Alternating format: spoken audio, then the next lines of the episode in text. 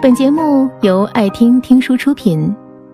如果你想第一时间收听我们的最新节目，请关注微信公众号“爱听听书”，回复“六六六”免费领取小宠物。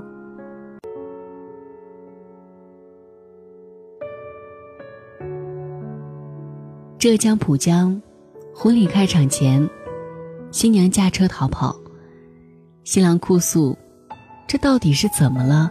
是嫌男方穷吗？”姑娘开口：“不是为了钱，是没法沟通。我错就错在，以为年纪大了可以将就。从认识到现在，单独吃饭没超过三次，没看过一场电影。如果是你。”你愿意将就吗？如果你将就了，你会劝别人将就吗？电视剧《何以笙箫默》热播的时候，何以笙有一句台词戳到了很多人的心窝。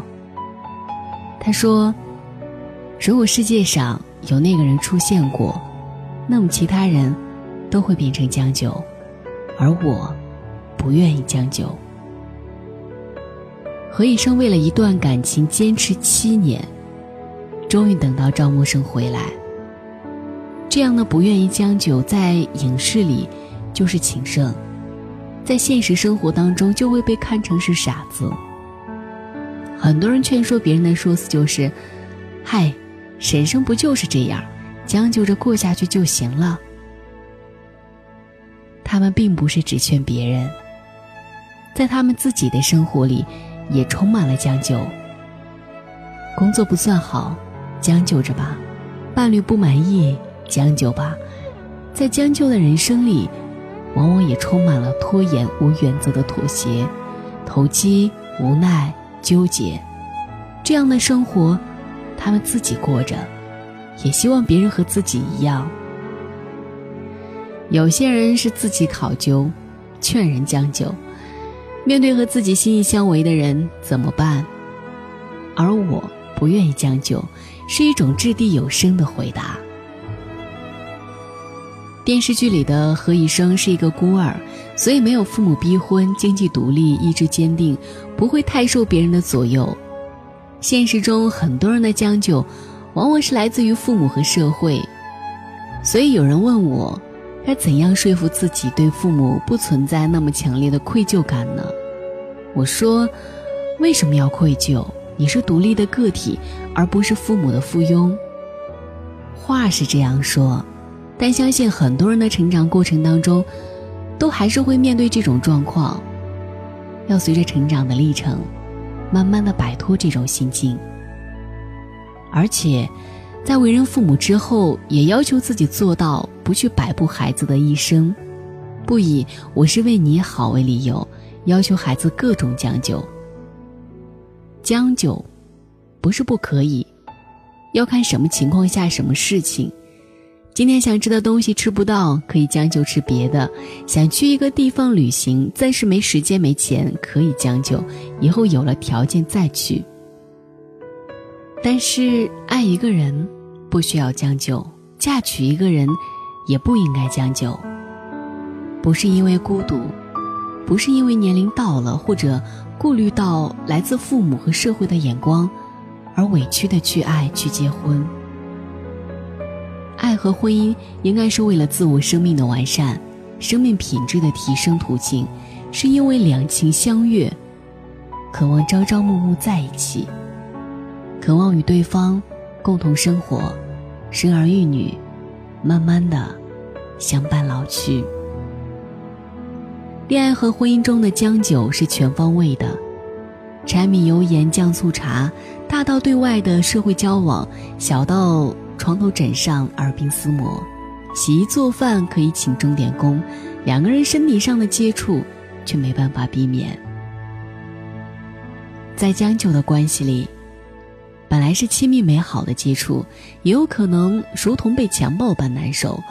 话说难听一点，就算是一夜情，大家早晨道个别，以后不见得再见。长久的关系，抬头不见低头见，想摆脱都不容易。明明有个人在眼前，形式上不孤单，但精神上无法沟通，比一个人还要难过。所以，港剧《当女人爱上男人》当中，刘锦麟饰演被虐待的妻子，不堪忍受，炸死逃出丈夫的魔掌，却又还是与丈夫重遇，再度上演惊魂记。现实中没有这样戏剧化，很多人如同死水一般人过一生。父母希望孩子幸福，所以让孩子接受相亲催婚，的确是为了孩子好。不过，幸福的标准不一样，一代人有一代人不同的追求。封建社会都是父母之命媒妁之言，计划经济时期还有组织介绍配给的婚姻。时代变了，是否还要穿新鞋走老路？而且给孩子安排好了命运，这个命运就一定是好的吗？孩子不愁吃穿，终身有托，就等同于快乐吗？在不幸的感情里产生的精神折磨呢？浙江的落跑新娘说，和新郎单独吃饭不超过三次，没看过一次电影。吃饭和看电影都是正常恋人间必做的事情，她最终还是无法忍受这种没法沟通的感情。如果他不逃走呢？结婚后情况会不会改善？但更大的也许是恶化。如果真的爱孩子，给他们选择的自由；如果真的关心朋友，给他们选择的自由。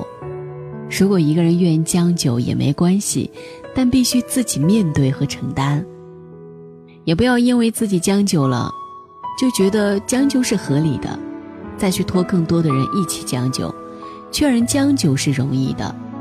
反正和那个人一起生活的又不是自己，就算自己喜欢那种生活而不得，一片好心劝人进入，但又怎么断定那种生活就适合被劝的人呢？